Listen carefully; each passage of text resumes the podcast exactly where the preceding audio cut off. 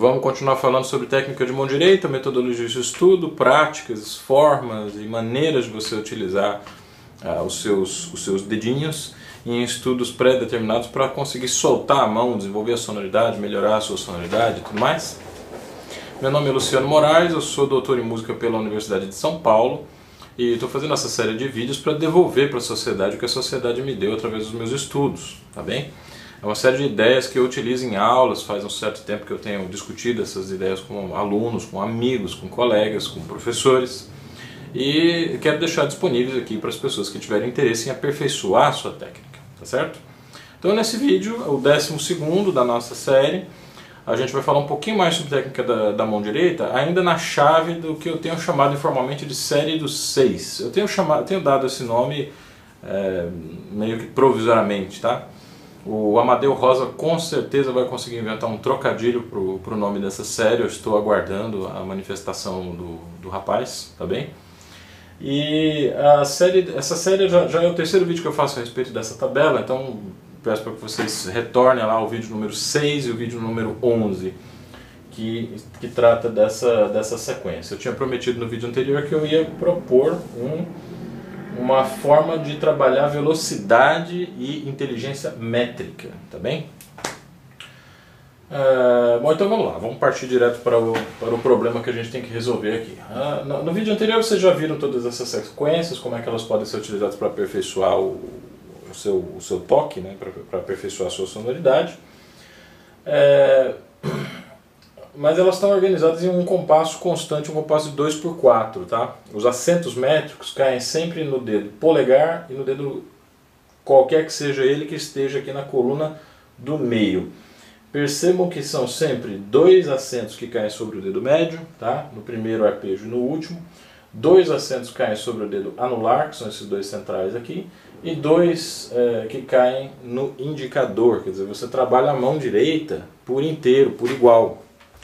É, é isso que eu estava tentando buscar quando eu elaborei essa sequência de, de exercícios. Né? Uma, uma sequência, uma série, na verdade, uma série de, série de sequências, é que nesse caso não tem dedo repetido, então a gente pode chamar de série de séries. Né? É uma série de sequências de mão direita que trabalha a mão por inteiro. Primeiro a partir do da direção mais difícil de fechar os dedos, que é do indicador o médio, ao contrário, a direção mais fácil é essa aqui. Então a gente começa pela mais difícil, tá certo? Chegando na mais fácil, que é do anular para o indicador. Tá bem? Tá claro até aí? Então vamos seguir, porque eu tinha comentado no vídeo anterior que eu ia colocar essas, essas sequências em um compasso ternário que pudesse me ajudar a desenvolver velocidade, tá certo? Vou mudar um pouco aqui de posição para vocês conseguirem ver bem a mão, a mão direita. Ao fundo vocês têm todas as possibilidades rítmicas de colocar quatro notas dentro de um compasso de 3 por 8. Os ritmos são ta ta ta ta, ti ta ta ta, ti ta ta ta, ta ti ta ta, pam pi pa pam pam e a última possibilidade taram ti ta taram ti ta taram ti ta ta, certo? Basta que a gente encaixe os dedilhados de cada uma das seis fórmulas nesses ritmos que estão indicados aqui. A primeira nota sempre vai ser com o polegar. Né? A segunda nota, na primeira sequência, vai ser com o indicador.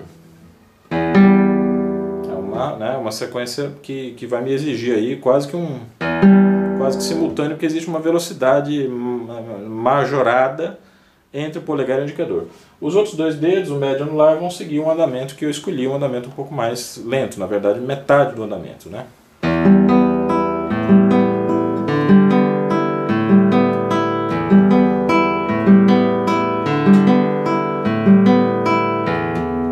gente pode escutar nessa sequência é que o meu dedo médio está produzindo o acento métrico, exatamente como está indicado aqui.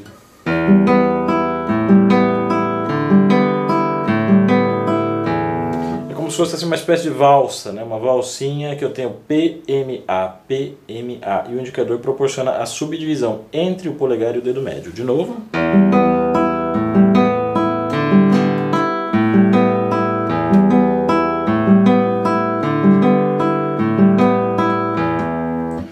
Aplicar esse mesmo procedimento à segunda sequência que coloca o dedo anular no acento.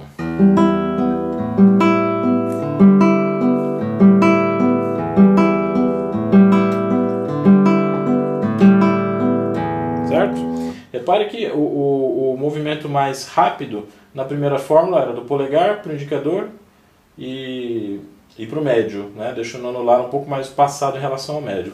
Essa segunda fórmula, ela trabalha a velocidade entre o indicador e o anular. De novo, para vocês verem como isso funciona.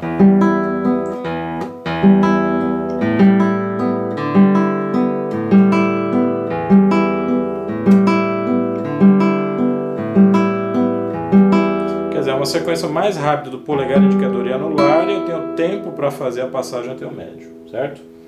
Esse tempo do médio não existe na terceira, na terceira sequência.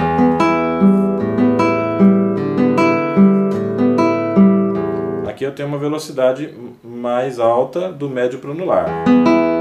E aí tem um tempo de descanso até tocar a nota do indicador.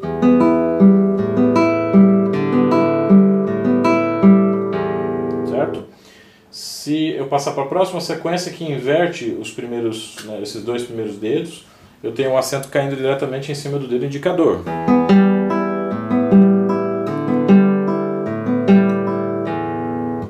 A próxima fórmula vai me dar o acento no indicador também, só que vindo do anular.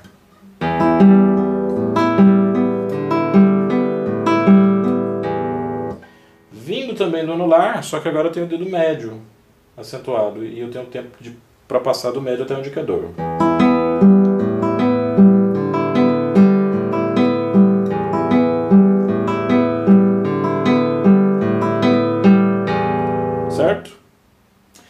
É só a gente imaginar esse mesmo exercício sendo feito quando o, o deslocamento da semicolcheia, quer dizer, das duas, das duas notas mais rápidas, for feito é, ao longo do, do, do, compasso 3x8. Quer dizer, eu posso começar com essas semicolcheias rápidas e fazer as outras duas colcheias mais lentas.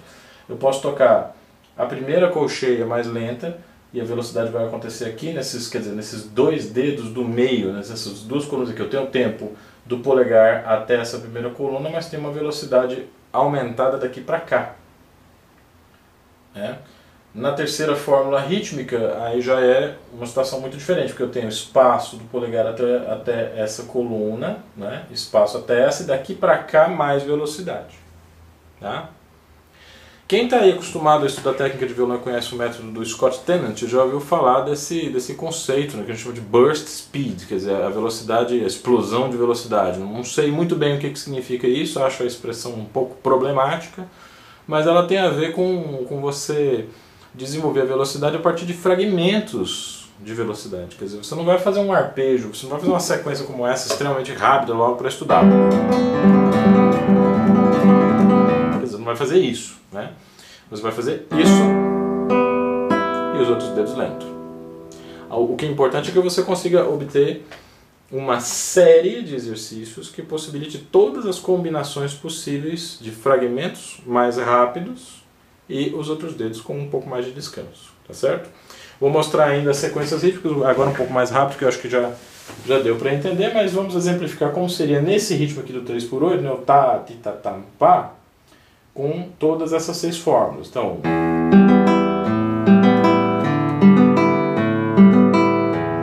é lento daqui do anular para o polegar, daqui para cá até o anular é rápido.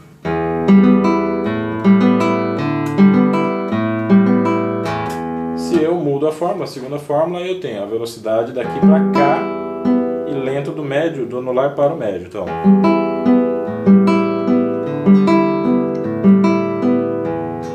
terceira fórmula vai me dar uma sequência diferente, mas com o mesmo anular é, é, sendo o foco da condução do acento métrico.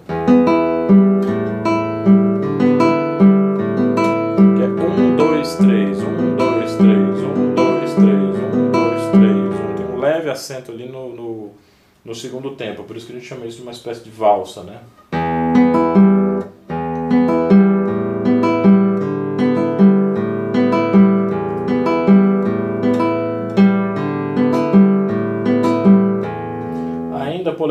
Médio, só que eu inverto ó, o, que eu, o que eu antes fiz do anular para o indicador, eu vou fazer do indicador para o anular.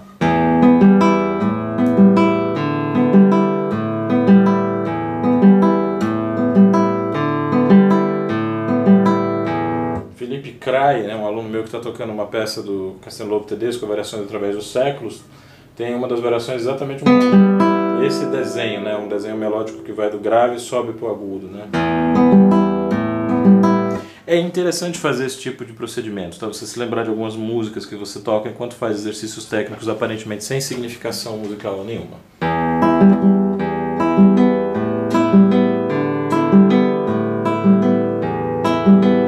Que é a penúltima fórmula, ainda com este ritmo aqui. A última fórmula, ainda com, com o ritmo descrito.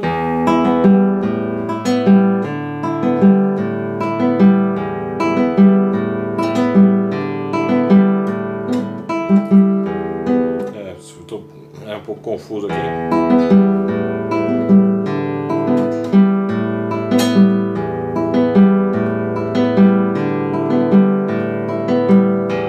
Ok? Por fim, o terceiro, a, a, a terceira fórmula rítmica que vai me dar também combinações diferentes nessa relação com as velocidades.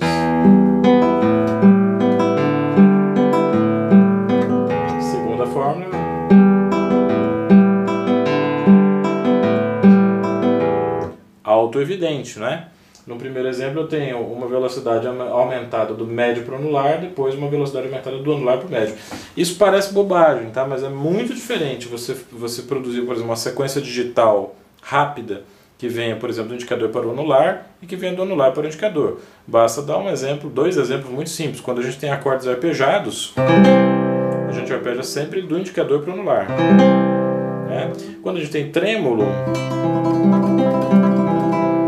sempre faz o trêmulo do anular para o, para o indicador. Né? Então esses condicionamentos é, são estudados com esses pequenos fragmentos aqui.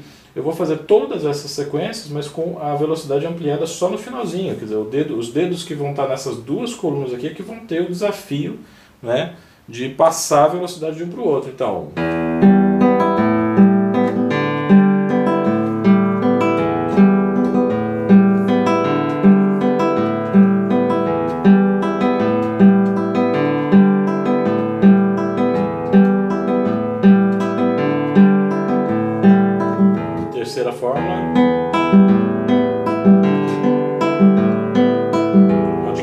tempo de preparar o encaixe do anular. Só que logo depois do encaixe do anular tem que vir o toque do indicador.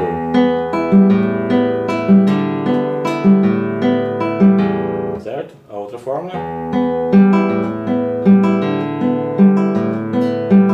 Tá aí, invertido, do anular para o indicador, do indicador para o anular. Experimente fazer isso em casa para você perceber como é diferente você, eh, você experimentar a velocidade é, vinda de dedos diferentes, de direções diferentes. As duas últimas fórmulas, só para encerrar.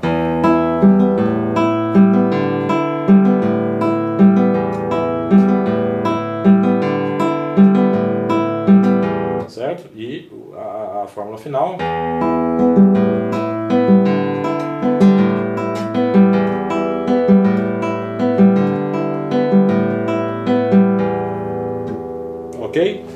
Eu acho mais produtivo fazer essa sequência de exercícios, eu concordo, soltas, mas nada impede, por exemplo, de você pegar o método do Giuliani, o Opus 1 do Giuliani, e trabalhar da forma como ele sugere ali. É uma sequência de acordes de, de, de, tônica e dominante em Dó maior, né? E aplicar todas essas fórmulas aqui. O Giuliani aplica lá 120 fórmulas de arpejos diferentes.